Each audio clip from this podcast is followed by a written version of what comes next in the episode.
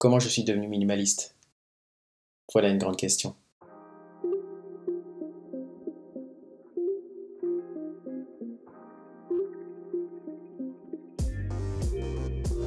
Bienvenue sur Simple, le podcast qui parle d'un voyage vers la simplification de sa vie, le minimalisme et le bien-être. Je m'appelle Julien, mais certains me connaissent sous le nom de Monsieur P ou Monsieur Pixel. Ce podcast s'adresse à vous directement, vous qui vous posez des questions sur le minimalisme, sur la consommation, sur le matériel. Je suis un garçon normal qui a changé sa façon de voir la vie, les gens, le travail et le monde. Vous êtes prêts? Allons-y.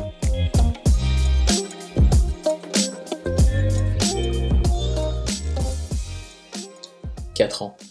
Ça fait 4 ans que je suis minimaliste. Si vous vous attendiez à une définition ici, bah, vous allez être déçu parce qu'il n'y en a pas. Beaucoup de curieux pensent à juste titre qu'être euh, minimaliste, ça correspond à vivre avec un nombre d'objets restreint. Eh ben non. Il y a autant de définitions du minimalisme que d'individus sur Terre. Chacun trouve son compte. Le tout, c'est de ne pas vouloir le revendiquer. Ne pas se revendiquer minimaliste en pensant avoir la bonne pratique ou la bonne réponse. Il n'y a pas de bonne pratique. La seule chose universelle qui rassemble les adeptes, c'est la suivante. Le minimaliste possède les objets qui apportent une valeur à sa vie. De ce postulat, j'ai vite senti que beaucoup de mes possessions ne m'apportaient plus de valeur. J'avais trop de vêtements, trop de chaussures, trop de boîtes, trop d'ustensiles de cuisine, trop de tout. Et en étant honnête avec moi-même, je me suis demandé est-ce que j'utilisais vraiment ces objets? Je me suis demandé combien de fois j'avais utilisé tel ou tel objet. Et les réponses qui me venaient n'avaient aucun sens. Je vais vous expliquer par quelle étape je suis passé pour devenir minimaliste. Aussi particulier que ça puisse paraître, mon rapport avec le minimalisme il a surtout débuté par une considération esthétique. Et oui. Si vous me suivez sur Instagram où j'ai commencé en profil en 2017 d'ailleurs, vous constaterez que j'ai toujours publié avec ce sens du less is en anglais, ou du moins c'est plus. Mon Instagram c'est Monsieur PXL, si vous voulez aller jeter un œil. J'ai été attiré par les différents comptes qui en parlaient et qui publiaient des photos sur le sujet. Je trouvais que le design épuré était vraiment magnifique. Mais en même temps, je me suis questionné. Je me suis dit, il y avait vraiment des gens qui vivaient là-dedans. C'est là que j'ai découvert que le mouvement minimaliste était plus profond qu'il n'y paraissait. Alors j'ai acheté des livres. J'ai vite été intéressé par JFM et Ryan Nicodemus, qui sont en fait les fondateurs du site theminimalist.com. Vous avez sûrement vu le documentaire sur Netflix. Sinon, je vous le conseille, ne serait-ce que pour la curiosité. J'ai vite compris la psychologie derrière ce fameux mot grâce à leur expérience.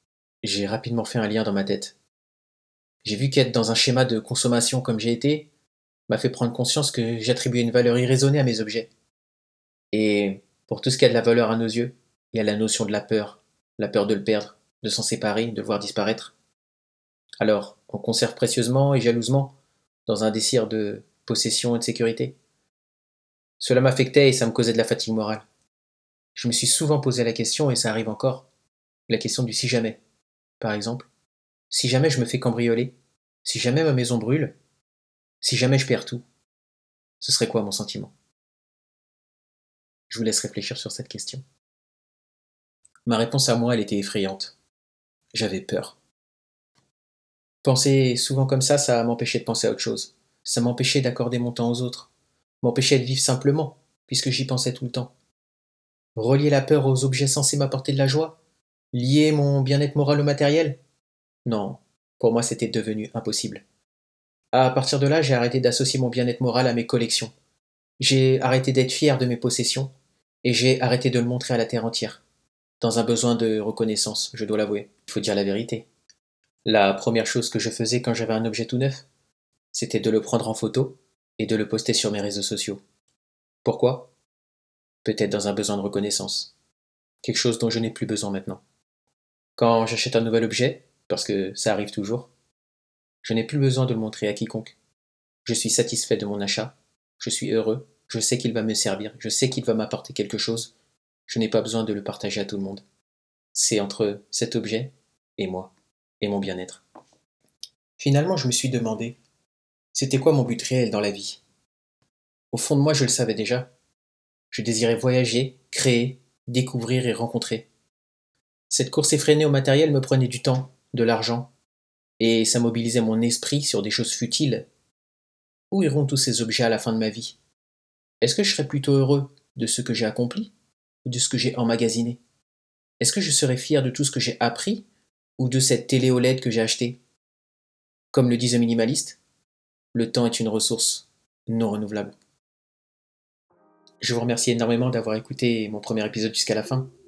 Si vous avez trouvé ça intéressant, n'hésitez pas à partager et à l'envoyer à certaines personnes qui auraient peut-être besoin de ces paroles, comme moi j'en ai eu besoin. Vous pouvez écouter sur toutes vos plateformes préférées. On se parle au prochain épisode. Je vous souhaite paix, amour et harmonie.